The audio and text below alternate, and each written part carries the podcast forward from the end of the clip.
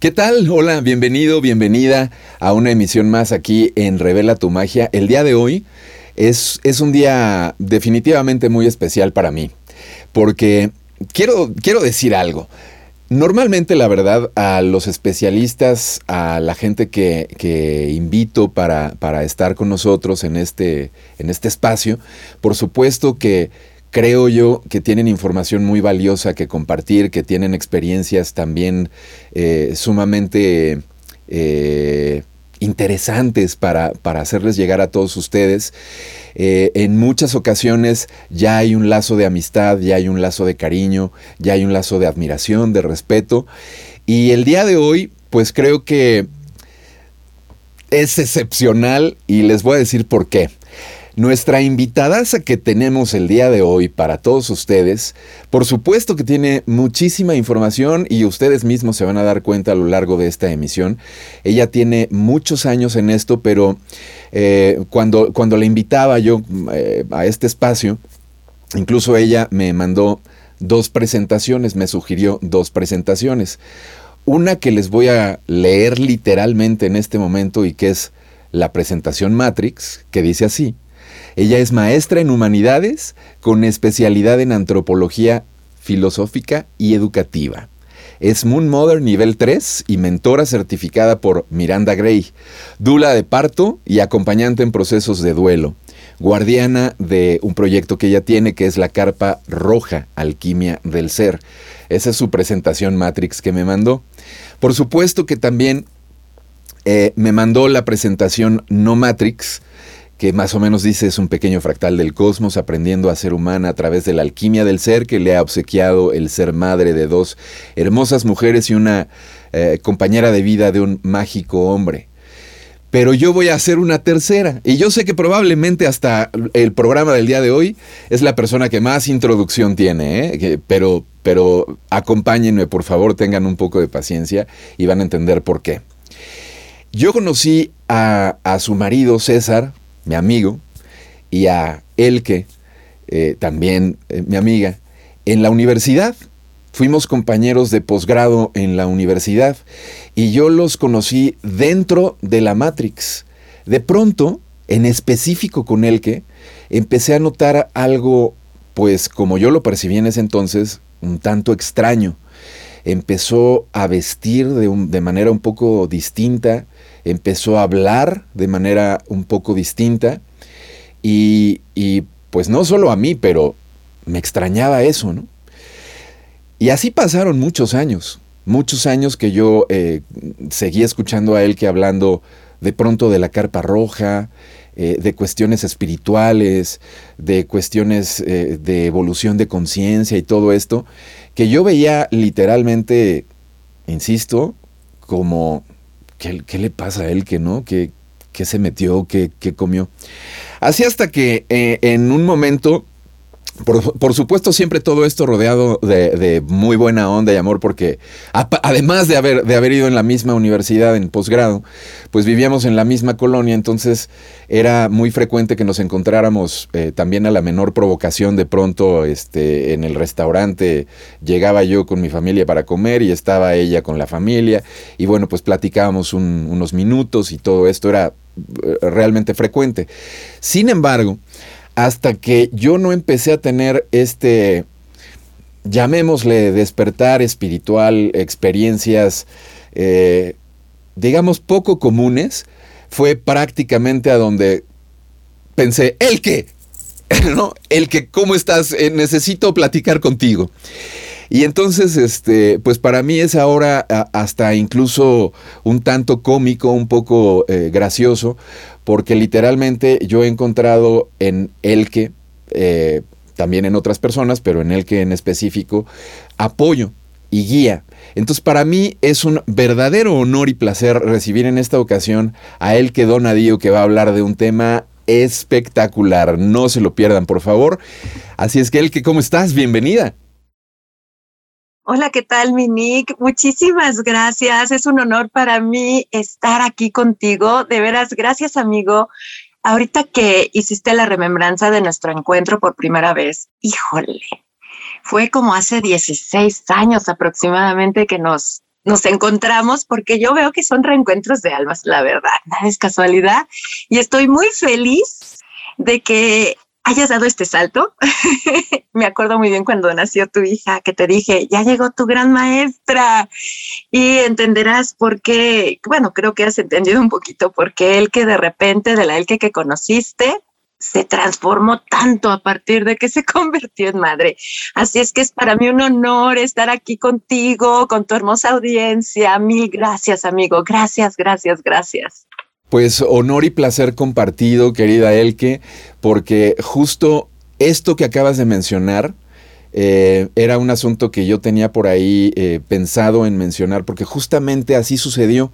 La primera fotografía que le tomé a mi hija cuando nació y la subí a las redes, em, pues uno de los primeros comentarios que, que recibí fue el de Elke, y decía eso, decía, en su mirada veo que es una gran maestra, algo más o menos así, estoy parafraseando.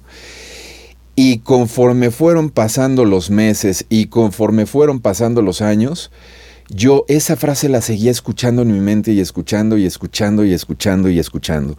Y por eso ahora al hablar con él, que, eh, que ella tiene muchísima información de verdad, yo eh, espero que no sea la la única vez que nos dé el tiempo para estar con nosotros, justo por esto, porque tiene muchísima información que compartir.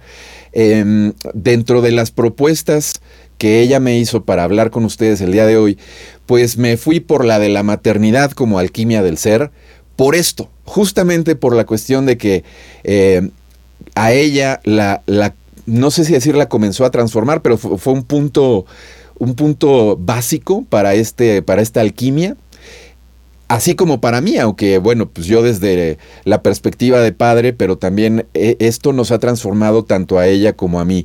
Y entonces, bueno, pues mi primera pregunta, el que yo quisiera que a la gente que nos está eh, viendo ahora les platicaras de esta transformación y cómo es que tus hijas han sido piezas fundamentales en ello. Por favor, Elke. Claro que sí, ya es un honor, mi querido Nick. Pues precisamente, saben, yo siempre he definido mi vida a partir de qué ha significado para mí ser yo misma, ¿no? Siempre me pregunté desde niña, ¿quién soy? ¿Qué hago aquí? Y claro, fui una niña muy particular. Eh, no fui una hija fácil porque hacía muchas preguntas existencialistas y yo sé que mis padres hicieron lo que pudieron con lo que tenían y me daban muchas cosas a leer. Y parafraseando todo esto, puedo decir que si han visto la película Soul de Disney, yo era como el alma 22. Yo decía, ¿qué caso tiene ser humano? O sea, yo recuerdo muy bien que yo sentía que no pertenecía a mi familia, porque yo decía, ¿qué caso tiene que haya parejas que se enamoran, pero se la viven peleando y discutiendo por querer tener la razón? ¿Qué caso tiene tener hijos si los hijos de repente nos sentimos como una carga y luego cuando vienen divorcios tienes que elegir a papá o a mamá y no los puedes elegir a los dos. Y si eliges a papá, mamá se enoja y si eliges a mamá, papá se enoja. Y entonces yo te lo juro que cuando vi en ese año del, creo que fue 83, 80, no, 84, si no me equivoco, que sale la película E.T. de Steven Spielberg, yo dije, yo soy como el Liti, me abandonaron aquí, ¿dónde está mi familia? Yo quiero saber qué es esto y hasta empecé a hacer una maquinita como la que hace Elliot, ¿no? Para hablarle a mi familia. Entonces yo siempre le busqué un sentido a la vida, la verdad, y, y percibía muchísimas cosas. Yo decía, bueno, esto de ser humanos, ¿qué tiene el caso? Yo, la verdad, empecé a la contradicción de tienes que ser de una manera pero tienes que ser de otra y no le dabas gusto a nadie, ¿no? A tal grado que yo a los 11 años caigo en anorexia y bulimia, viví así dos años y de igual manera yo decía, no les, no les doy gusto a nadie, no le doy gusto a nadie, que porque si estás gorda, que porque si estás flaca, eh, cada quien me habla desde su perspectiva y algo que me llamaba mucho la atención, Nick, era de, me piden que hagan cosas que ellos no hacen. ¿Por qué se predica sin el ejemplo? Recuerdo muy bien que en el año, yo tenía 13 años, en el 92, en la Navidad del 92, en una reunión familiar, observé a esos 13 años que todavía yo estaba con anorexia y bulimia, que los adultos ni me hacían caso. O sea, ahora era porque estás tan flaca, estás muy mal, te ves horrible, pero cada quien andaba en su mundo. Y entonces este es un preámbulo que hago para decir cómo la maternidad me transformó y me regresó a mi esencia porque les debo compartir con todos ustedes un poema que escribí a mis 13 años.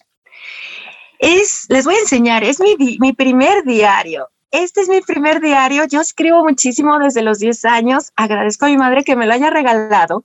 ¿Por qué? Porque he escrito durante 40, bueno, no 42, 32 años, por así decirlo, tengo 42, 32 años, he escrito mi vida. Entonces tengo libros y libros acerca de mis reflexiones de cada una de mis etapas y les voy a compartir la de mi adolescencia en torno a qué es eso que veo fuera. Lo titulé Máscaras. Dice lo siguiente.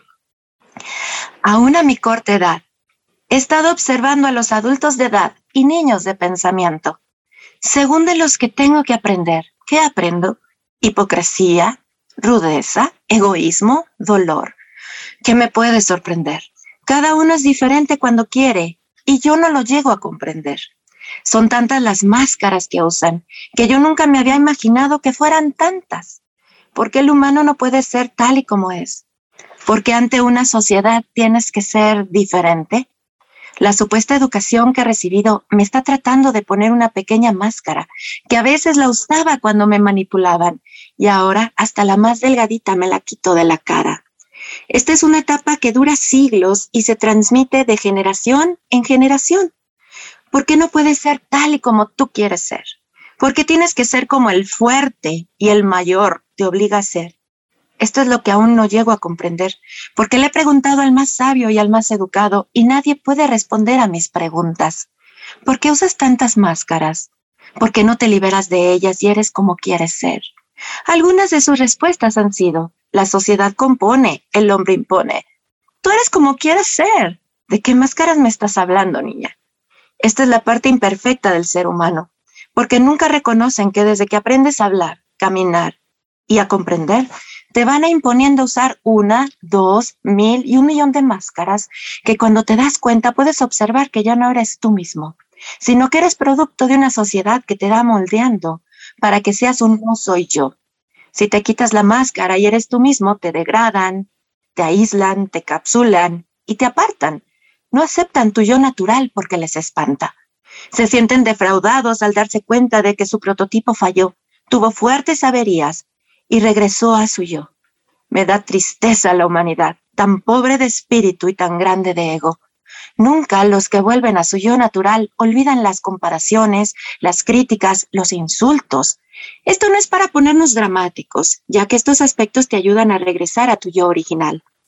¿Y tú? ¿Ya te liberaste de tus máscaras? Y es lo que a mis 13 años. Por favor, el que vuelve a mencionar, ¿a qué edad escribiste eso? 13 años, yo tenía 13 años. Yo fui, ¿sabes qué? Yo fui como el bebé maestro para mis papás, porque mi madre este, viene de una cultura muy diferente. Ella es mestiza europea, nacida en América, en México, pero ya con un mestizaje cultural, porque pues vino a México, nació en México, pues creció en México, aunque viene de un mestizaje genético europeo. Y mi padre, pues es mexicano y aparte es formación de psiquiatra.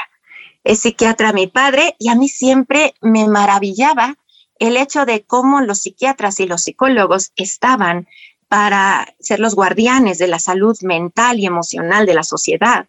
Y al interior de sus casas era un desastre.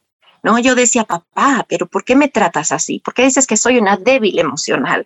¿Por qué no me escuchas, no? Entonces yo siempre fui como un bebé muy preguntón, una niña demasiado preguntona y cuando escribo esto, salgo de la anorexia y la bulimia, en donde digo, nadie se va a morir en mi lugar. ¿Por qué? Porque yo he tenido ya tenía experiencias anteriores cercanas a la muerte. Yo, mi primera experiencia cercana a sentir que me iba era a los cinco años de edad cuando tuve un padecimiento de amígdalas muy grande, pero era curioso. ¿Por qué? Porque yo decía, por fin voy a descansar y tenía yo cinco años. A mí me pesaba la vida. Y esto se me transforma mucho, Nick, cuando me convierto en madre, porque hay un preámbulo en esto, un preámbulo y me gustaría conocerlos, porque compartírselos, mejor dicho, porque esto me llevó a todo el sendero de alquimia que sigo transitando. ¿Cuándo se va a acabar mi alquimia? El día que me muera, la verdad, porque ya me llegó el game over y hasta ahí llegó el que donadió y su experiencia humana. Entonces, este, si me das chance, me gustaría compartirlo. Ese inicio, mi alquimia del ser, en realidad empezó antes de tener a mis hijas en donde yo a mis 17 años tuve mi gran amor, mi primer gran amor, en donde yo, como dice Luis Miguel, entrégate uno te siento, se entrega el que. Y yo desconociendo mi biología femenina, no sabía que cuando pues te quieres devorar a un hombre es porque estás ovulando, aunque mi madre ya me lo había dicho, si tienes ganas de comértelo, ponte una aspirina entre las piernas, no la sueltes y huye. Así me decía mi madre. Entonces yo recuerdo muy bien que, ay, esa pasión, ¿no? De la adolescencia, tengo mi encuentro con él y me embarazo. Fue impresionante. Me daba miedo mi papá. Ya estaban divorciados mis padres en ese entonces, porque se divorcian cuando yo tengo 16. Y entonces me maravilló que decían, saco gestacional vacío. Yo dije, no hay latido. No te preocupes, te vamos a inyectar progesterona y si estás embarazada, pega, si no, se desecha. Y se desechó. Y yo dije, wow. Después me caso por primera vez y yo tenía 23 años, me embarazo. Voy al ginecólogo, saco gestacional vacío. ¿Qué está pasando aquí? Y me decían los médicos, no, pues te voy a tener que hacer un legrado. Pero dije, no, ya me la sé, solito se va a desprender, ya tenía una experiencia previa, ¿verdad? Y entonces se fue.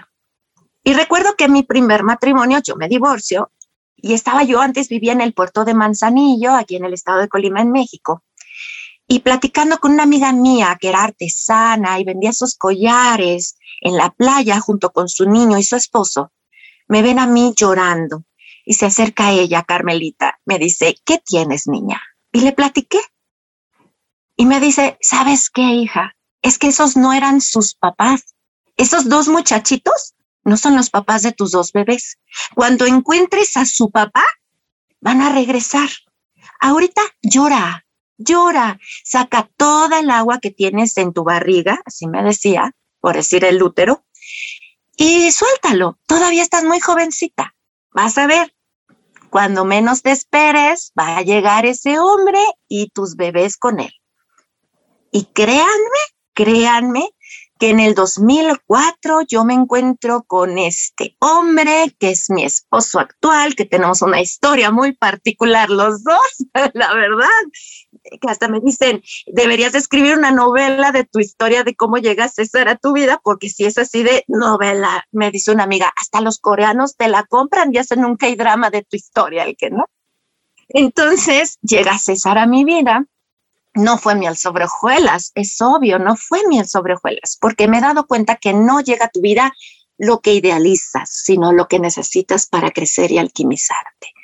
Y entonces, a un año de estar juntos, eh, como decía yo, no le, perdí sentido a la vida, al vivir en la Ciudad de México, yo siempre crecí en provincia, regresó a la Ciudad de México, sus ajetreos, yo decía, me voy a morir prefiero morirme, ¿no? Prefiero morirme. Eh, llegué a tener fiebre tifoidea, ya sabes cómo te recibe la Ciudad de México por comer la garnacha de la calle, pero dije, pues no importa. Y en eso me empiezo a sentir mal otra vez. Yo era, soy una mujer alta, mido un metro setenta y pesaba yo 56 kilos. Yo me estaba dejando morir. Yo dije, no encuentro sentido a la vida. ¿Se acuerdan que les dije que yo era el alma 22 de Soul? ¿De qué caso, no?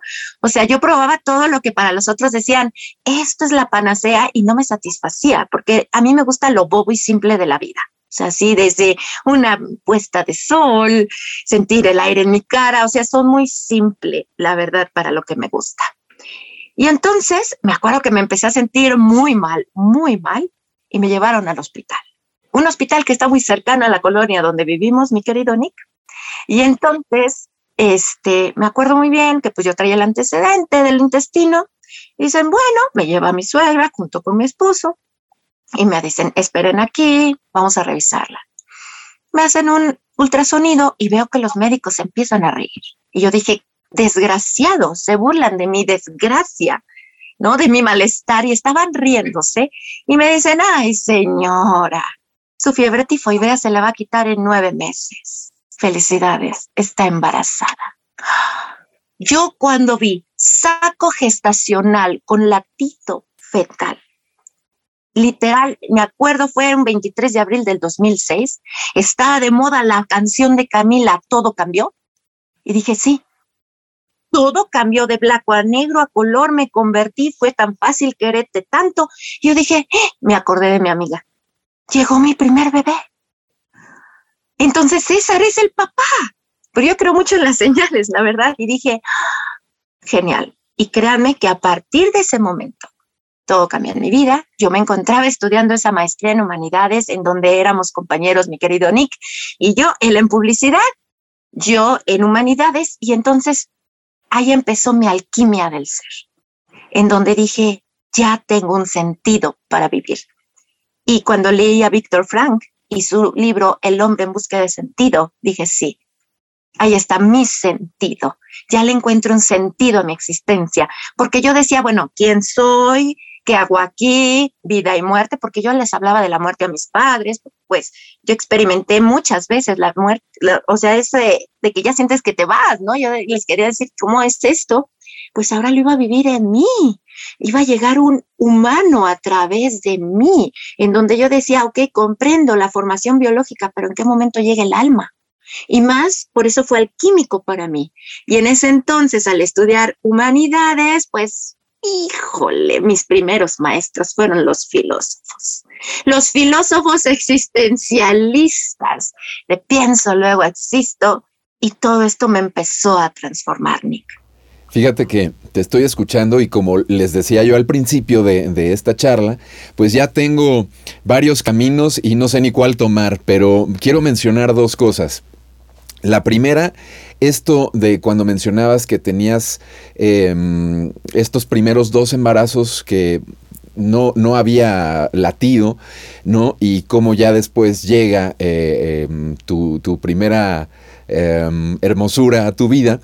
Y estaba yo escuchando y pensando, es que para mí ahora es muy real entender, o cambio la redacción, ahora ya entendí que estos roles de papás, hijos, hermanos, eh, amigos, eh, van cambiando en diferentes momentos en los que venimos a, este tipo de planos, ¿no es así?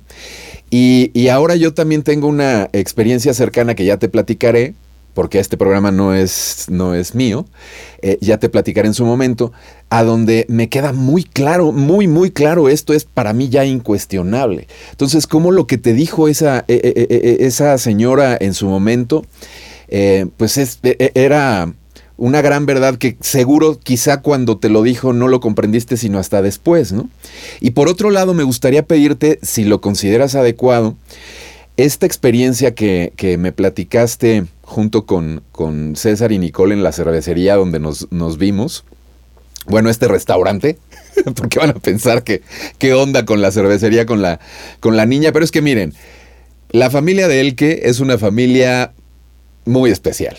Entonces, eh, yo no sabía de esta experiencia de lo que eh, cuando llegó tu hija y tu hija teniendo dos años, creo, me parece, dos años y fracción, algo así. Eh, de pronto les, les empieza a decir a César y a ti. Eso me pareció a mí, y, tu hija estaba ahí presente y yo me acuerdo que nada más me volteaba a ver y me hacía cara de, ¿cómo ves? ¿Cómo ves? Se me hace una experiencia que enseña mucho, entonces si la quieres compartir, yo te lo agradecería enormemente. Claro que sí, Miniki, será un placer. Sobre todo porque, porque luego muchas veces vivimos en la negación total, ¿no? Como humanos. Y está bien, es parte de nuestro aprendizaje. Es parte, es lo que yo amo. Por eso digo sabia ignorancia. Yo bendigo mi ignorancia, yo como Sócrates. Mientras más descubro, solo sé que no sé nada. Y por eso me apasiona ir descubriendo más. Y ahora sí puedo decir, actívense genes longevos porque quiero llegar a más edad, ¿no? Imagina todo lo que puedo aprender. Pues bien, con mi primer hija, les puedo compartir también, y este es un mensaje para todas aquellas mujeres que desean ser madres y no se embarazan.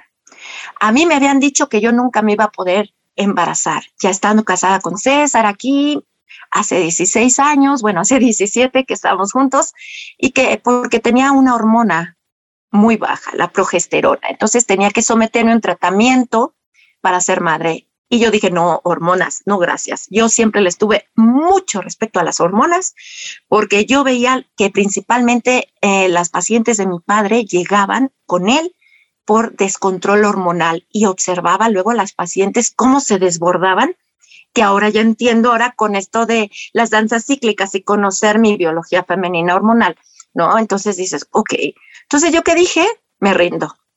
Pues si no me toca ser madre, no voy a ser madre, podré adoptar. Y esa rendición, Nick, esa rendición de decir, ya basta, suelto, trajo a mi primera hija. Pero ¿qué trajo a la segunda hija? Porque yo recuerdo que yo soy muy científica, aunque les he de contar que siempre desde pequeña vi auras y yo le decía a mi mamá, la gente no me gusta por su color. Mi mamá pensaba que yo discriminaba y no, era porque yo veía sus colores y cambiaban, ¿no? Entonces, eh, llegué a percibir incluso cuando fallecen mis abuelos maternos, van a mi recámara a despedirse de mí. Yo tenía cinco años y entonces yo dije, le diré o no a mi mamá, imagínense siendo hija de psiquiatra. Van a decir, no, hombre, hay, que, hay que enchocharla, ¿no? Ya está teniendo psicosis o algo. Entonces yo aprendí a callar porque yo sentía muchas cosas, muchas cosas y, era de estar en fiestas y se me acercaban seres que nadie más veía y yo decía, ¿será real o no? Y ay, Dios mío, no quiero hablar. Y luego la gente decía, qué grosera eres, no me hablas. Ah, sí eres real, ¿no? O sea, porque a mí me costaba mucho trabajo distinguir eso. Y claro, cuando creces en un ambiente de médicos, psiquiatras, psicólogos, ¿qué haces? Te callas. No, te callas mejor. Entonces, me caso con un hombre, uy, que cree en vidas pasadas, que tú conoces cómo es mi marido, Nick. Yo decía, Dios mío, realmente llegué a la fantasía extrema, yo tan científica, la Entonces llega el momento en el cual a mí me dicen, puedes volverte a embarazar dos años después del nacimiento de tu hija, para, porque me hicieron cesárea, deja que el músculo se recupere. Yo dije, bueno, pues, ok, dos años, muy bien. Y dije, híjole, si fue todo un show para embarazarme de la primera hija y tuve que decir, pues me vale, si soy madre o no, ¿cómo le voy a hacer para tener un segundo bebé? Pues ahí sí me acuerdo que César me dijo, mira, en el ciclo menstrual de la mujer hay una parte que se llama ovulación. Y yo, imagínense qué desconectada estaba yo de mi cuerpo, que yo no sabía ni qué era la ovulación. Y le, me dice, es que es así y asada, y me empecé a llegar de información. Y entonces me acuerdo que, ¿cuál calendario? César, estoy ovulando pues órale, vamos a tener un bebé, ¿no? Porque yo necesito un hombre para ser papá. Todavía no soy la de la película de especies, ¿no? O sea, no, no, no, no, o sea, no, todavía no. Entonces, en esos tres días me embarazo. Y recuerdo que recibí la noticia de mi segundo embarazo el 4 de junio del 2009. Y me acuerdo que a nivel mundial estaban diciendo, oh, se murió Michael Jackson, pero para mí, ¿sabes cómo lo recuerdo? Fui al concierto de Metallica eh, en, el Foro Sol, acá en la Ciudad de México, ¿no? Y fue padrísimo para mí ir al concierto de Metallica embarazada de mi hija, ¿no? Y yo, sí, pues ya sabes cómo se ponen esos conciertos. Y entonces, precisamente, fue un embarazo muy peculiar, la verdad. Tuve dos amenazas de aborto, fue alquímico ese embarazo y aparte mamá de una niña, de una bebé realmente que tenía tres años. Entonces, bueno, dos años y fracción porque mis hijas se llevan tres años, un mes. Hasta me decían, oye, lo tenías todo planeado. Le digo, pues no sé, así se dio. Cuando nace Marianne, mi segunda hija, bendita alquimia me llega. Porque María, Nicole fue mi alquimia filosófica. Pienso, luego existo, qué soy yo, cómo le voy a dar cuando cargué a mi hija mayor. Me sentí como cuando abrí mi computadora por primera vez y dije, ¿qué le voy a programar? Y trae ella ya su programa y yo la puedo alterar. Entonces, ¿no? hasta terminé en un psicólogo, recuerdo muy bien. Pero cuando llega Marianne me lleva una alquimia profunda, pero profunda ¿dónde? Hasta la fecha es una maestra de alquimia profunda, mi hija, para ver tanto qué soy yo como humano, pero qué hay más allá. Esta experiencia que nos dice Nick es la siguiente. Mi hija nace y a los dos años de edad, me acuerdo muy bien, estábamos mi esposo y yo cenando. Mi hija ya estaba en nuestra habitación, estaba ahí viendo un programa que ella quería ver. Empieza a llorar. Mamá, papá, nos empieza a gritar. Subimos como rayos César y yo y nos dice, les tengo que decir algo. Tú no eres mi verdadera madre, ni tú eres mi verdadero padre. No, hombre, yo me sentí helada. Dije, ¿qué está pasando? Y tiene dos años. Yo le decía, ¿por qué, Marian? Mira, yo me morí sola. Mi verdadera familia, que era mi papá, mi mamá y mi hermano, murieron en un accidente de automóviles. Y entonces yo me quedé sola en una casa muy vieja y grande, en donde en el patio trasero enterraron a mis padres y a mi hermano y se quedó un gato negro con nosotros, conmigo. Y ahí me quedé sola hasta que me morí. Pero sabes qué, no hay muerte, mamá. No es verdad que morimos. En ese entonces, les estoy hablando, si María nació en el 2010, es 2012, por eso digo que el 2022 va a estar mágico, espérense. Eh, sí, por todo lo que llegó en 2012. Sí, no, ya hablaremos de esto, Minique, porque está padrísimo. Este, estaba de moda en la BBC el programa de Doctor Who. Y entonces me decía, mamá, es que nosotros somos como Doctor Who.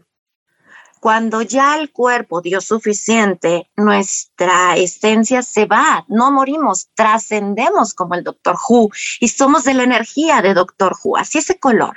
Y entonces, antes de venir aquí, de encarnar, yo decía, ¿de dónde saca las palabras? ¿No? A mí me maravillaba. Dice, hacemos un acuerdo de almas.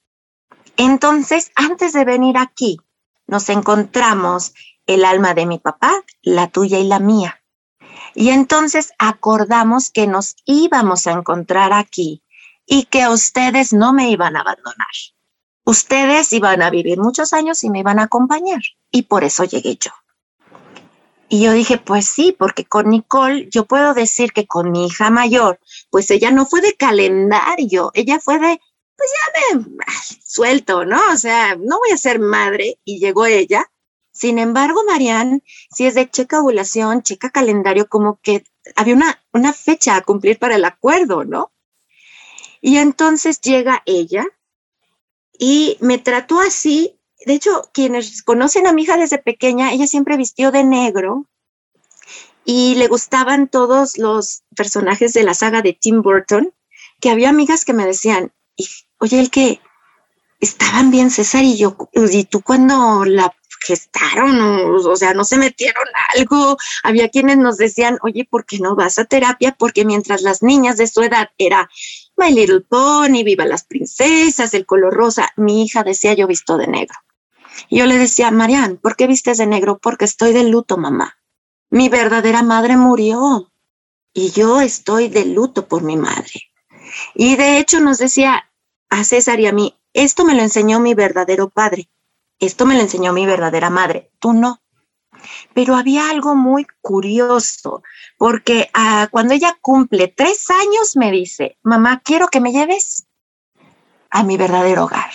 Mi hogar es Egipto. dije, ay Dios de mi vida, Egipto. Sí, mamá.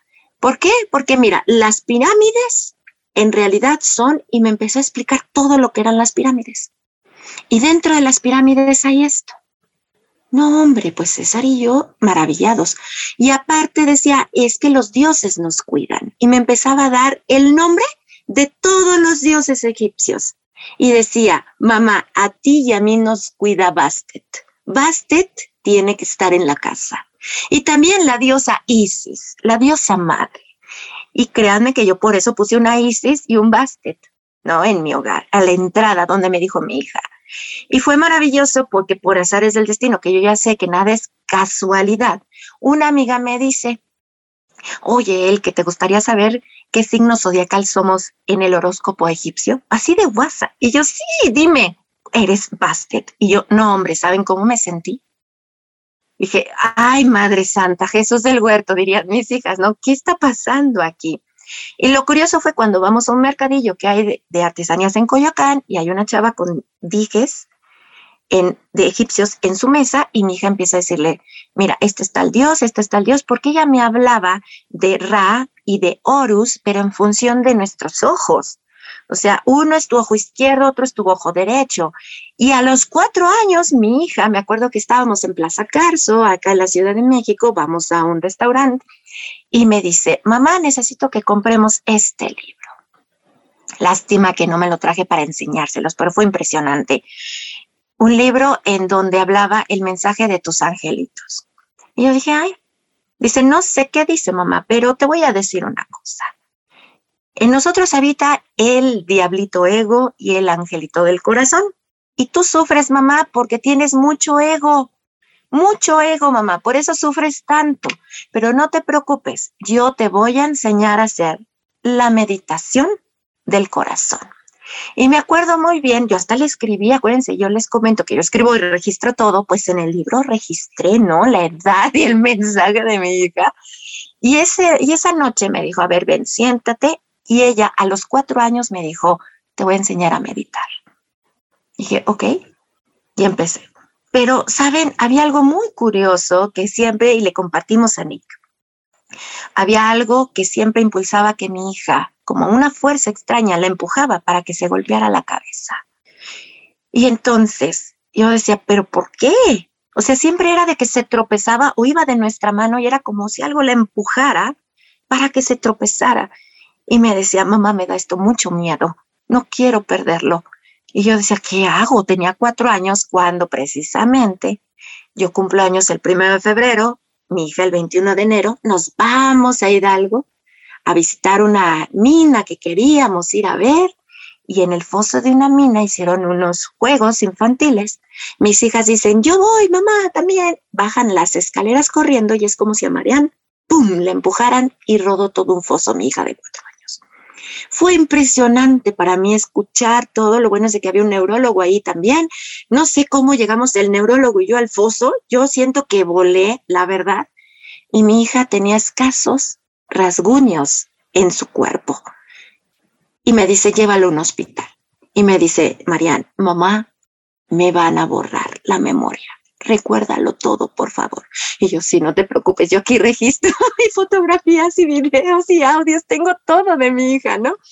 Y curiosamente vamos al hospital, no había nada, o sea, le hicieron sus radiografías, la checaron todo y estaba intacto. Y me decía, es que solo me van a borrar. Y así es como fue nuestra experiencia y yo sé muy bien ahora por qué todos mis senderos me llevaron a donde me han llevado que por eso ahora estoy hasta en la parte de la biología femenina, etcétera, porque yo sé que va a venir un despertar en mi hija de nuevo en cuanto ella empiece a menstruar. Y ya ha empezado, ella tiene 11 años. A los 12 años va a venir ese despertar en ella, no sé, es algo que intuyo. Y me dice ella, creo que voy a volver a recordar, mamá. Y por eso le decía yo a mi esposo, nos están volteando el cerebro de nuevo para poder acompañar, ¿no? Porque por algo mis hijas no van a la escuela, somos unschoolers desde el 2015, mis hijas no van al sistema educativo y, y ha sido todo, todo algo maravilloso que con esto que comparto de mi hija Marianne, créanme que yo dije, entonces, ¿qué hay más allá? Y me fui a física cuántica, a ver los espacios interdimensionales. Eh, empecé, se me abrieron muchísimos caminos como para entender y poder acompañar a mi hija y entenderlo en mí, o sea, sentirlo en mí.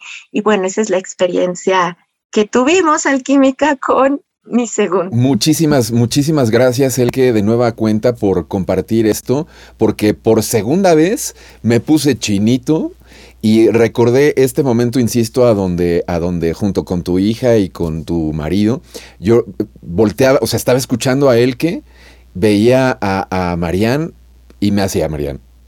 Y luego volteaba a ver a César y César igual me veía y me hacían así como de, así, pasó, eso pasó. Y yo, pues los conozco desde hace mucho, mucho tiempo.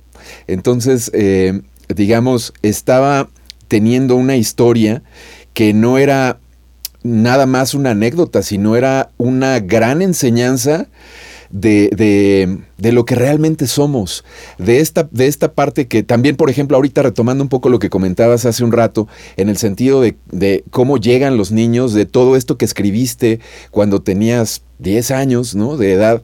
Yo recuerdo, y eso es algo que he compartido con mucha gente, que luego uno de niño tiene mucho mejor percepción, tiene mucho más idea, uno sabe a lo mejor más, está más en contacto tal vez con la esencia y debido a estas máscaras de las que hablabas tú que nos van poniendo en el frente, nos las van eh, eh, eh, colocando, etcétera, etcétera, no, no sé la verdad cómo es que funciona porque a veces creo que nada más se nos sugieren y uno ahí va a, agarrar la máscara y a ponérsela y, pensar que eso está bien padre y eso está bien bonito. Y hay veces que siento que nos las ponen, pero de manera obligada, ¿no?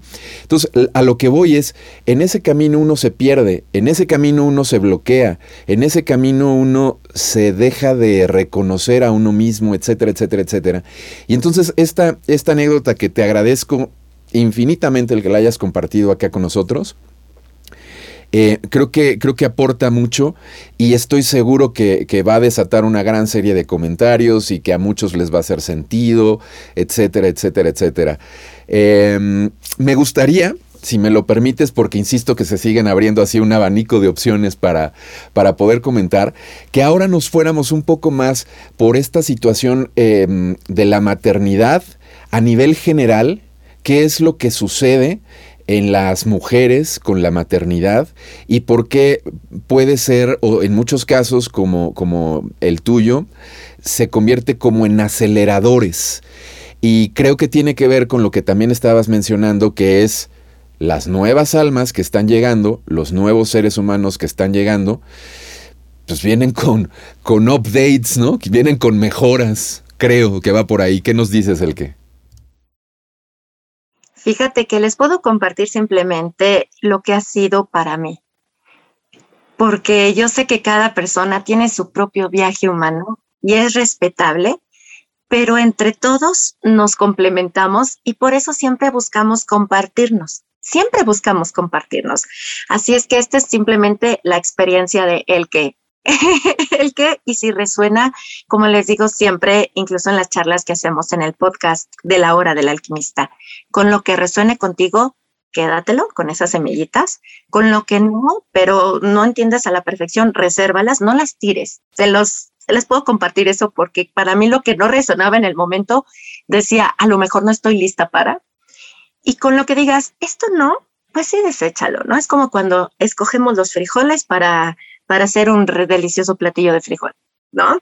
Entonces ahí va mi experiencia, el que, ¿qué es lo que pasó? Que yo siempre me cuestionaba, ¿no? ¿Qué caso tiene por cómo me planteaban que era la vida? Y esto me ha llevado a mí, porque yo digo, ¿quién soy? Y quiero amarme desde la mujer que soy y desde mi propio origen. ¿Cuál es mi origen? Y esto me ha llevado a mí a ver esto de la maternidad desde distintas ópticas y comprendo muy bien por qué eh, a mí me ha gustado, y les comparto esto, desde muy pequeña hacer propósitos de año nuevo, pero sobre todo desde que tengo 20 años ponerle un nombre a ese año. Este año es como mi meta. ¿Qué me va a enseñar este año?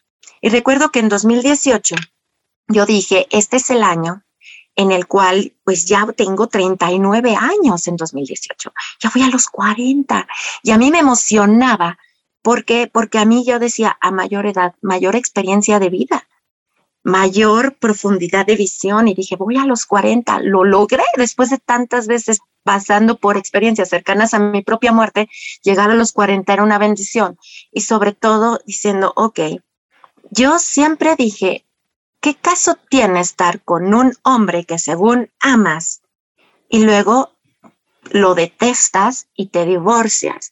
¿Qué caso tiene estar con un hombre con el que tengas hijos y de repente digas mis hijos me estorban y quieras dejarlos e irte de fiesta.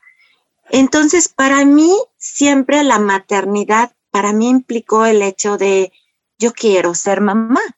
Y por eso, mientras llegó esa etapa, uy, disfruté cada etapa al máximo y le agradezco a mi mamá que me haya impulsado en eso, porque yo elegí quedarme y ser criado por mi madre y no por mi padre antes del divorcio. Entonces le agradezco mucho que me digo, vive tus etapas al máximo para que no te quedes con ganas de nada y la siguiente etapa la sigas disfrutando. Pues así fue el que, y cuando llega mi maternidad, porque yo la busqué, yo busqué ser mamá, porque he ahí, yo veo la diferencia. La maternidad puede ser muy desquiciante para toda mujer, de veras. ¿Por qué? Porque la vida es de la biología, en ese 2018 que dije que lleguen todos los cursos que son para mi más alto bien y que mi intuición me diga ve, pues llega Moon Mother, que es prácticamente acércate a tu ciclo menstrual y observa tus fluctuaciones hormonales y cómo te dan distintos estados mentales, emocionales y físicos para que no te exijas lo mismo.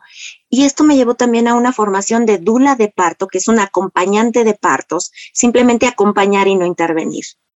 Y me encantó porque pues yo ya llevaba pues tres años siendo madre unschooler y el unschooling es acompaño sin intervenir el aprendizaje humano, que se vaya dando solo, ¿no? Yo dije que se dé solo, a ver, ¿no? Ahí está.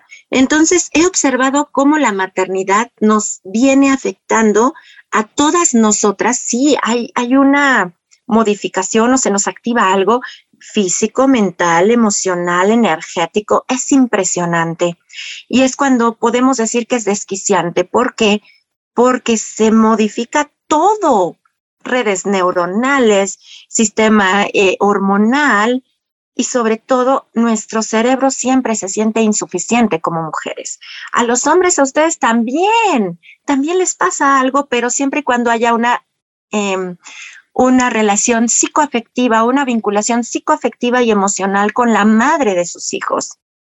Por eso si no hay esta vinculación psicoafectiva y emocional, los padres se desentienden de los hijos y es cerebral, o sea, es biológico. A mí me encantó ir muchísimo con la formación de dula de parto al cuerpo, a observar lo que habito. ¿Por qué? Porque siempre se nos ha hecho ver que todo está fuera de nosotros.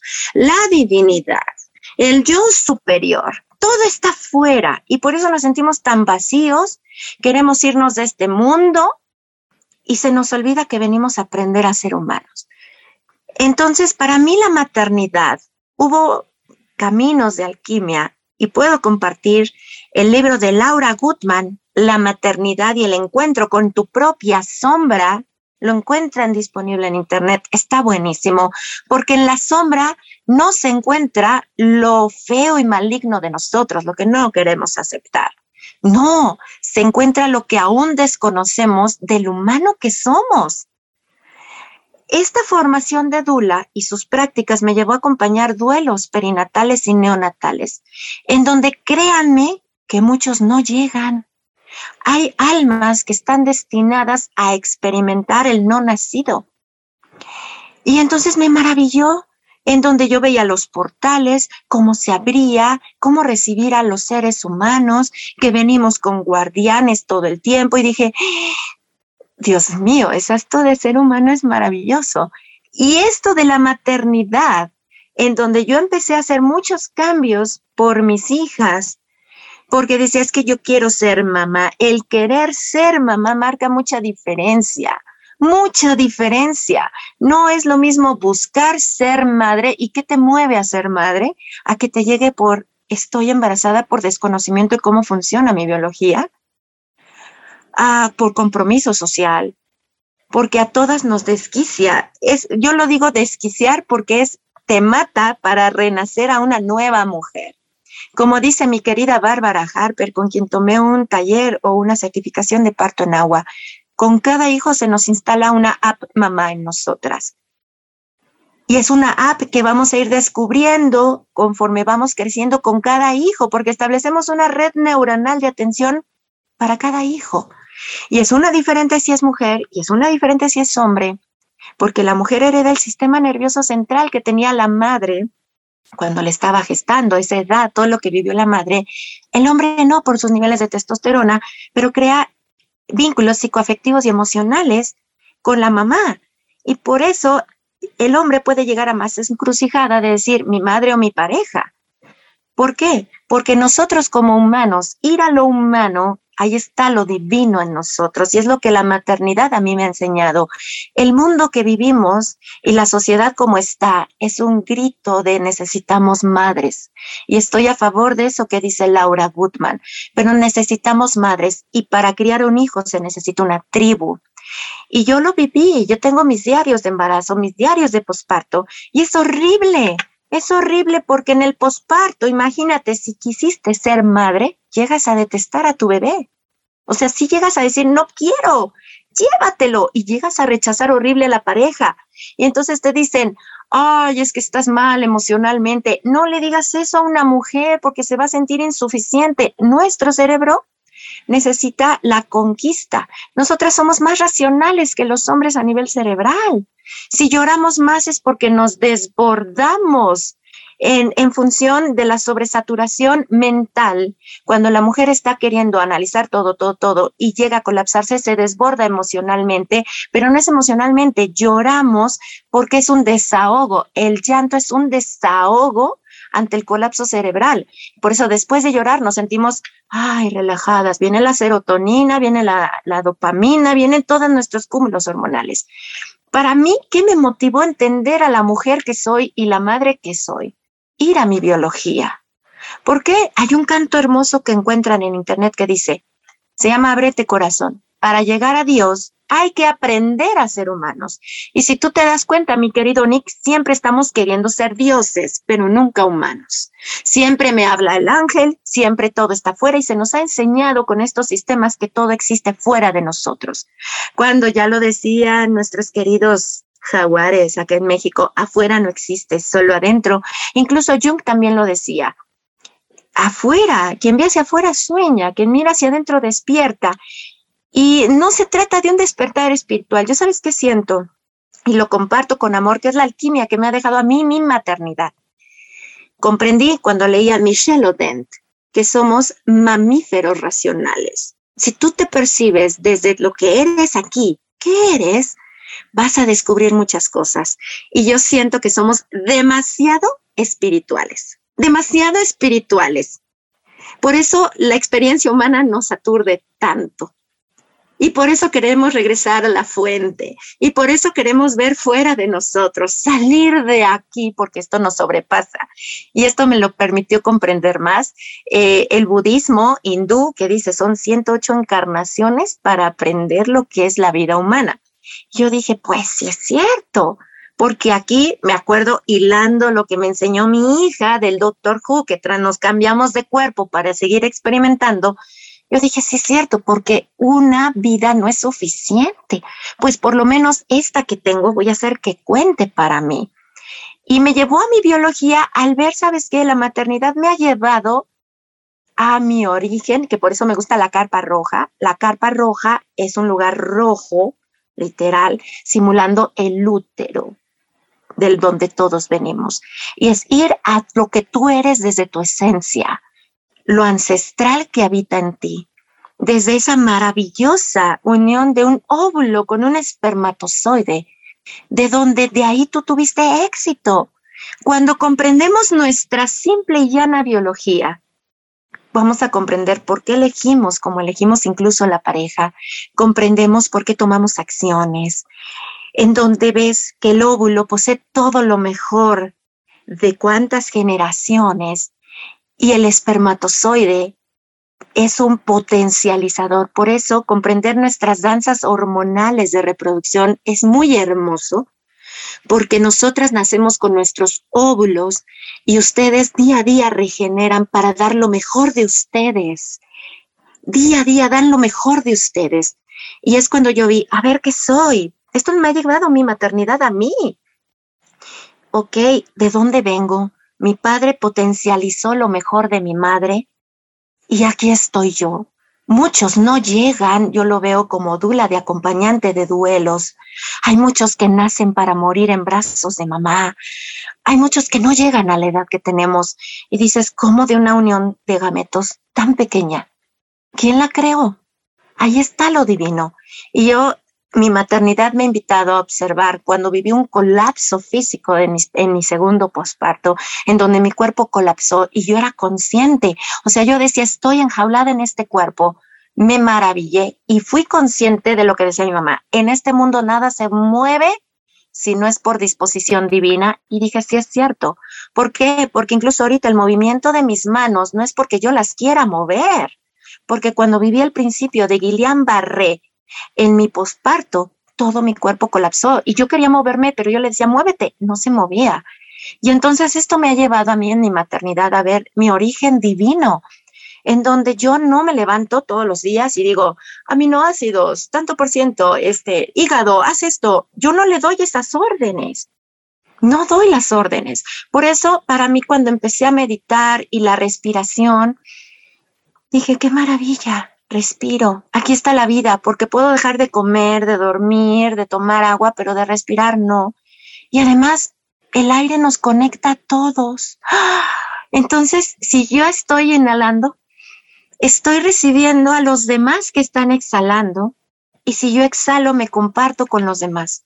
En función de cómo me trato a mí, voy a tratar a los demás, porque yo sé que el mundo de afuera no lo puedo cambiar, no lo voy a cambiar, pero sí la manera en la que yo decido actuar. Oh, sí, tengo un libre albedrío.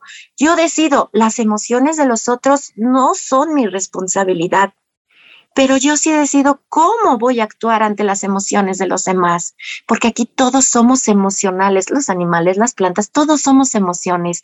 Y entonces la maternidad, ¿sabes a qué me ha llevado, Nick? A darme cuenta, a ver, el que pregúntate, y gracias a qué he conectado con mis cambios hormonales, con mi cuerpo, ¿qué me está indicando cada cambio hormonal de mi danza de estrógeno, progesterona y oxitocina? Que es mi danza de reproducción, y en ustedes es testosterona, vasopresina y la hormona inhibidora mülleriana. O sea, en esas hormonas que tú ni siquiera controlas, que existen, que existen, hay mucho mensaje para nosotras.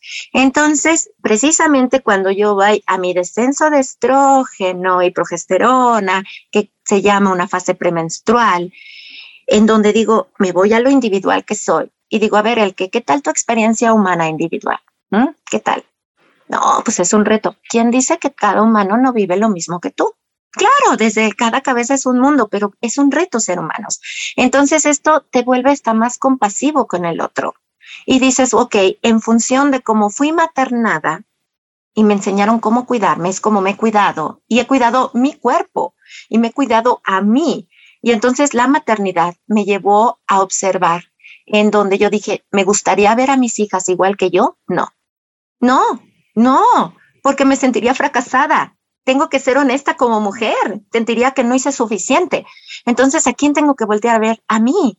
¿Por qué? Porque somos nosotros, si necesitamos, como decías Nick, ¿de dónde adquirimos tantas máscaras? Pues nosotros como mamíferos humanos necesitamos sujeción, tener nuestros continentes. ¿De dónde me agarro? Pues es mamá y papá, porque son los que me van de, de mamá salgo al mundo. Me doy a luz, todos nacemos con una luz hermosa, todos los humanos, todos los humanos. Entonces yo necesito de agarrarme, porque somos humanos.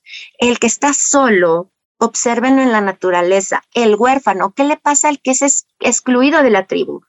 Se muere, se muere. Entonces, por eso nosotros necesitamos de dónde agarrarnos y yo sabes que he aprendido a ser mi principal continente, mi principal continente de sujeción para mí.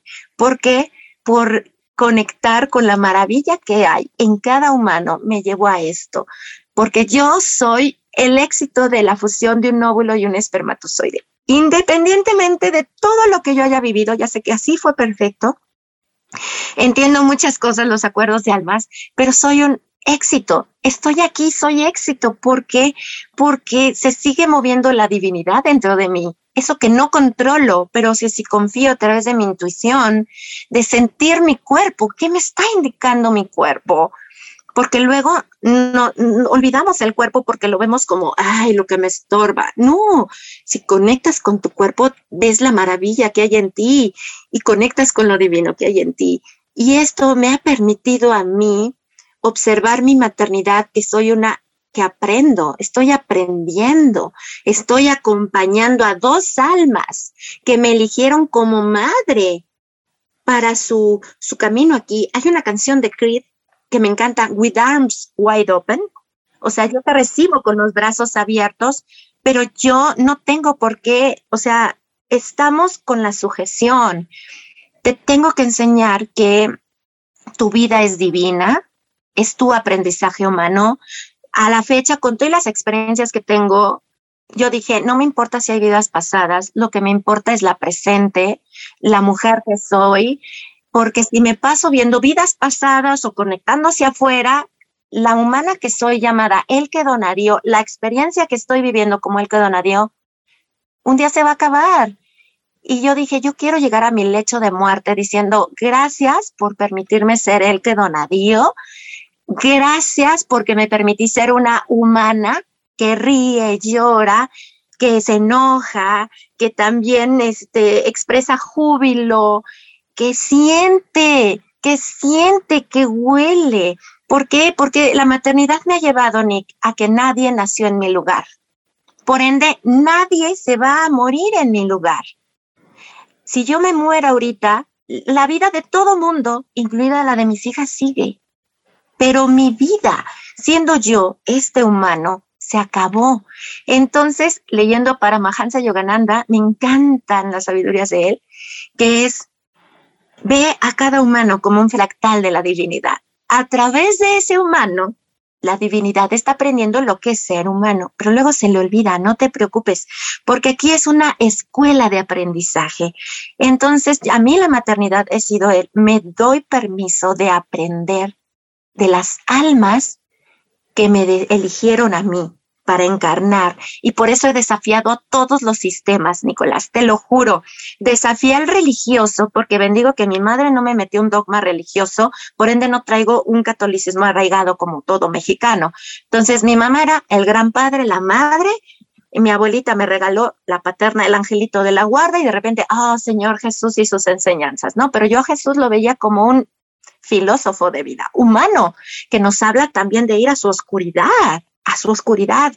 Y entonces ah, desafié eso, mis hijas no crecen con un dogma religioso, desafié el de la salud, en donde todo esto dices, ¿cómo vas y depositas en manos de otros? Y vas con otro para que te diga, ¿qué me pasa? Si tú no sabes qué te pasa, no sabes lo que a ti te gusta, lo que no te gusta.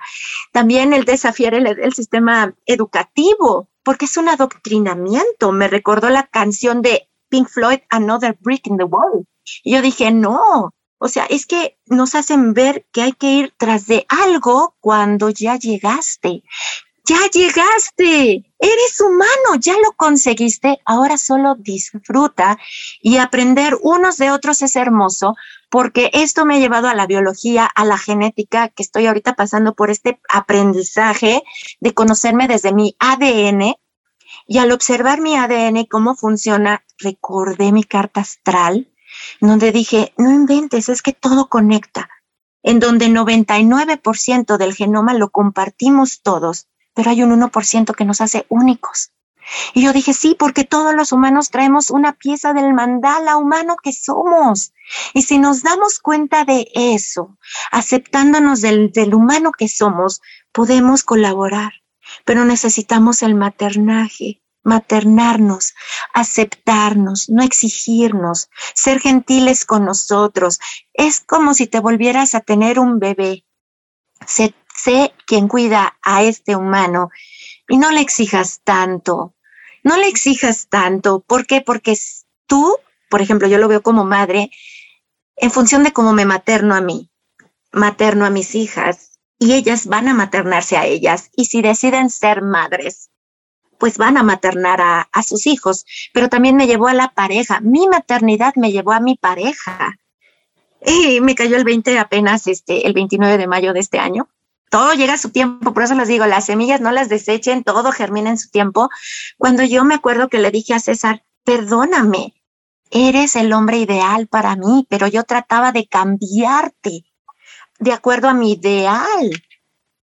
Y él me dijo, ¿sabes qué? Igualmente, porque luego como parejas nos enamoramos del oscuro que hay en nosotros.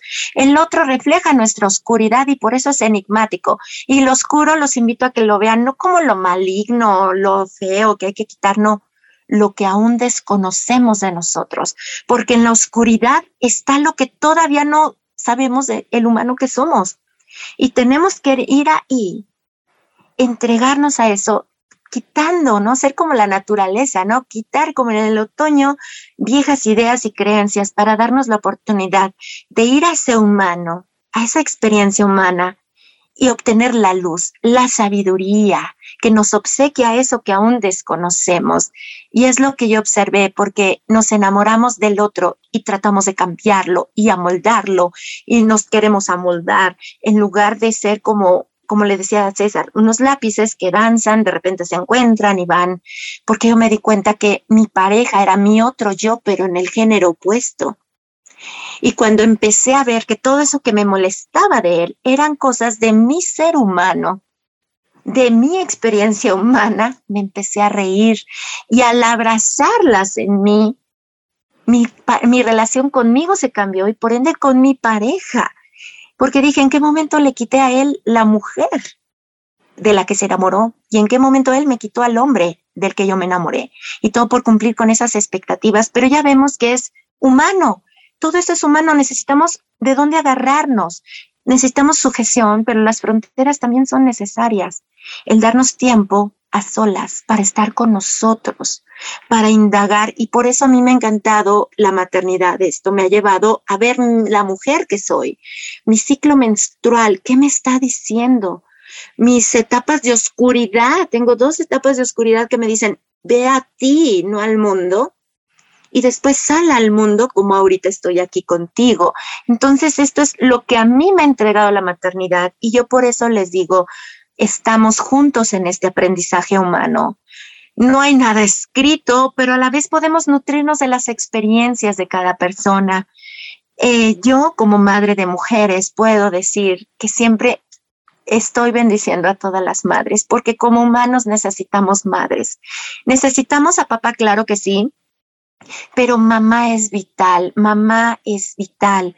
Necesitamos aprender a maternarnos, a ser amables con nosotros, para hacer el mandala, este mandala humano en donde no competimos, cooperamos, aprendemos unos de otros eh, y simplemente abrazarnos, abrazarnos como seres humanos.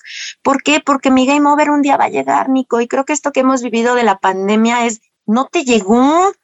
O sea, yo puedo dar testimonio, aquí estoy. No me ha llegado el game over, muchos ya se fueron. Muchos ya se fueron, pero no me ha llegado mi game over. Es porque continúo siendo humana, aprendiendo a ser humana. Como les digo, si quieres ser un Buda iluminado que en lugar de caminar flote, pues ¿qué haces aquí? Aquí hay que amarnos completos. Somos divinos. Sí, conecta con esa divinidad y magia que mueve todo. Como decían, la divinidad está en todo lo que te rodea. Sí es cierto. Ayer me lo dijo mi hija. Mamá, mi perrita Nala es divina como yo, porque ella también viene de la fusión de un óvulo y un espermatozoide que tuvieron éxito y observa cómo funciona solito su cuerpo y es maravilloso. Entonces se pusieron mis hijas ayer a ver la divinidad en todo, en una piedrita, en un arbolito, en ellas mismas, en los rayos del sol. O sea, eso es lo humano y lo divino y creo que yo oro muchísimo, ya elevo muchos rezos porque creo en el poder de la oración. Estamos todos unidos, todos somos energía también. Este, para que yo sé que así como estoy criando yo a mis dos hijas, están las madres de los varones criando a sus hijos, en donde por resonancia va a llegar, si nos vamos al óvulo y al espermatozoide, ese hermoso hombre del que se van a enamorar mis hijas y lo van a, y van a potencializarla, porque mi esposo me ha potencializado a mí. O sea, las parejas nos potencializan para ir más allá en nuestra experiencia humana. Entonces, esto es algo que a mí me maravilla, por eso quiero ver más. Por eso dije, activo mis genes longevos, quiero ir más allá, quiero ver qué más puedo aprender y sobre todo que mi andar, ¿qué dejó para mis hijas? ¿Qué ha dejado para mis hijas? eh, el observar, porque dije, ok, ya basta de cadenas de dolores y sufrimientos. Y si me empiezo a amar, y si me acepto completa, ¿qué puede pasar? Sin máscaras, mostrando a él que como es, pues vamos al origen. Y ha sido maravilloso. Entonces, este es mi mensaje. Esto es lo que les comparto. Es mi aprendizaje. Date la oportunidad de ser una humana imperfecta. Porque porque lo estás haciendo bien. Por algo tus hijos te eligieron como mamá. Pero ahora tú elígete a ti, elígete a ti, observa a tu pareja. En lugar de pelear, bendice y agradece que ese hombre, si no estás con él, potencializó lo mejor en ti y tus hijos son lo mejor de estos dos mundos, de esos universos. Porque si te das cuenta, por eso digo, soy un fractal del universo. No, o sea, vengo de la unión de una célula. O sea, soy de, de unión de dos gametos. Qué pequeño. Y ahí contienes todo el universo. Entonces, eso es lo que puedo compartirles con muchísimo amor, mi querido Nick, y es un honor para mí hacerlo y gracias de todo corazón. Gracias a ti, el que de verdad, muchísimas gracias. Yo sabía, te lo dije antes de, comenzar la transmisión, que esto podría irse a horas y horas y horas y horas y distintos temas. Em, sin embargo, no me gustaría que nos despidiéramos en esta ocasión sin antes preguntarte eh, lo que estás haciendo, qué haces en la carpa roja, em, qué temas tratas, aunque sea así brevemente, porque todos estos enlaces los van a encontrar en la descripción del video, porque yo estoy seguro que también aquí más de uno o una van a querer seguir escuchando a Elke y van a querer quizás hasta preguntarle cosas o ponerse en contacto con ella, no sé. Todo eso va a estar en la propia descripción de este video. Y también, bueno, antes de regresarle el micrófono, aprovecho para recordarles, déjenos un me gusta, compartan esto, este tipo de información, estos contenidos. Si tienen alguna pregunta, también realícenla en los comentarios. Eh, yo le voy a pedir a él que, que hay de vez en cuando se dé sus vueltas. Este, si alguna eh, pregunta hacen ustedes, bueno, pues también le voy a pedir que se tome por ahí el tiempito para, para responderla. Eh, esto es bien importante, entonces ojalá y nos den eh, por ahí el dedito arriba. El que, ¿qué estás haciendo? ¿Qué es la carpa roja? ¿Qué es la hora del alquimista? ¿A qué te dedicas? Cuéntanos. Perfecto, esto me lo dio la maternidad. ¿Por qué? Porque yo me dedicaba antes al comercio internacional y a las cenas con el embajador, por eso les digo, la maternidad es muere para renacer. Tengo dos actividades laborales que precisamente yo ya sé que soy como, soy como un títere, se podría decir. Número uno, soy artesana. Desde hace 13 años tengo mi taller, que es de donde les estoy compartiendo esta charla. Y comprendí que me tenía que dedicar a la artesanía porque tengo mi hija menor, es artesana, y ella le encantan las artesanías. Y también soy acompañante, acompañante de procesos. Me he dedicado a acompañar procesos que yo al principio decía, ¿qué hago en esto? No soy psicóloga, ¿no? O sea, ¿qué hago en esto? Pero entiendo que mi hija mayor es algo que le apasiona. A mi hija mayor descubrí este año que le apasiona la psique humana y ella da acompañamientos a sus, a sus amigos y viene y me pregunta muchas cosas. Entonces, como verán, bueno, tú, tú fluye, porque realmente yo no entendía por qué me dedicaba a lo que hago, Nico, pero es porque hay dos almas, que hay un acuerdo de almas y yo estoy aquí con ellas, ¿no? Entonces, en la, la Carpa Roja surge en 2018, como les dije, fue un año en el cual yo dije, me permito recibir, ¿no? Los cursos que son para mí más alto bien. Y en, el, en la Carpa Roja es un espacio para estar con nosotros, ir a nuestra esencia. ¿Por qué alquimia del ser? Porque es lo que he vivido durante muchos años. En la carpa roja somos guardianes, mi esposo y yo, porque la alquimia ha sido en pareja, ha sido mi compañero de alquimia y en la carpa roja compartimos temas diversos, ¿eh? desde meditaciones, eh, de luna llena, rayos de luna, etcétera, que son de la comunidad de One Blessing de Miranda Gray, pero también compartimos muchísimos temas de reflexión de en torno a los humanos que somos, en torno a nuestras energías espirituales, en torno a todo. O sea, yo como les digo, hay un menú muy grande. Si quieren eh, incluirse en el grupo para que lo vivan, para que sientan la energía, hemos, hemos construido una tribu muy bonita donde nos sostenemos unos a otros. Este es en Facebook Carpa Roja Alquimia al Ser. Y por las charlas que hacíamos, hay en este grupo que es privado, amigos dijeron, es que las charlas que ustedes hacen ahí son muy interesantes, ¿por qué no las hacen públicas? Y por dos amigos la unión del femenino y lo masculino, como les digo, o sea, si, observamos esto es lo que nos potencializa. Estamos haciendo podcast en audio desde el 10 de octubre del año pasado. Se llama La Hora del Alquimista. Las charlas en vivo del grupo las llevamos a podcast que grabamos y se encuentra en distintas plataformas. Y ahorita pues estoy muy feliz porque es por nos compartimos todos. Vas si entras y googleas La Hora del Alquimista, vas a encontrar las distintas plataformas en las que estamos y los invitamos a que entren y vean el menú de charlas.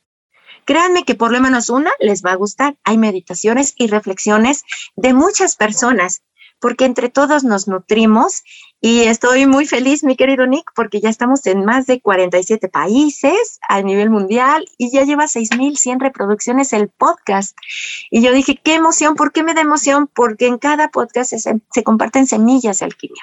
Es como el sembrador, se comparte y que llegue a donde tenga que llegar para decirte, no estás solo, estamos juntos aprendiendo a ser humanos, todos somos tan divinos que venimos a recordarlo.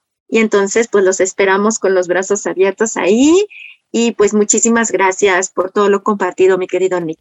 Pues muchas gracias, muchas gracias a ti también, Elke. Ahí están y seguro que en este material, en todos los podcasts que creo que van a encontrar más de un tema, eh, hay, muchas cosas muy, muy interesantes por ahí. Hay algunos que incluso me ha mandado así directamente el que de casi, casi de tienes que escuchar este amigo, está buenísimo. Eh, yo los invito a que vayan al podcast a la hora del alquimista. Si están en Facebook, también se pueden unir al grupo de la Carpa Roja y eh, no, no se van a decepcionar, se los prometo. Muchas gracias, Elke. Muchas gracias a ustedes también por este programa que, bueno, tiene bonus de tiempo. Muchas gracias por estas semillas que nos dejas el día de hoy, el que yo les agradezco el favor de su atención y recuerden, nos vemos la próxima semana en una emisión más aquí en Revela tu magia. Hasta la próxima. Hemos permanecido en la sombra bastante tiempo, pero ha llegado el momento de conectarnos con nosotros mismos y encontrar nuestra propia luz. El camino siempre ha sido tú. La respuesta y la verdad siempre han estado en ti. Despierta Siente tu corazón y todo el amor que tú eres. Observa y date cuenta que tus pensamientos y emociones forman tu realidad, de que todo está unido. Todos somos una sola conciencia. Así que ilumina al mundo con tu esencia. Exprésate. Baila. Canta. Juega. Ama Vibra alto. No tengas miedo. Reconoce lo que eres y revela tu magia.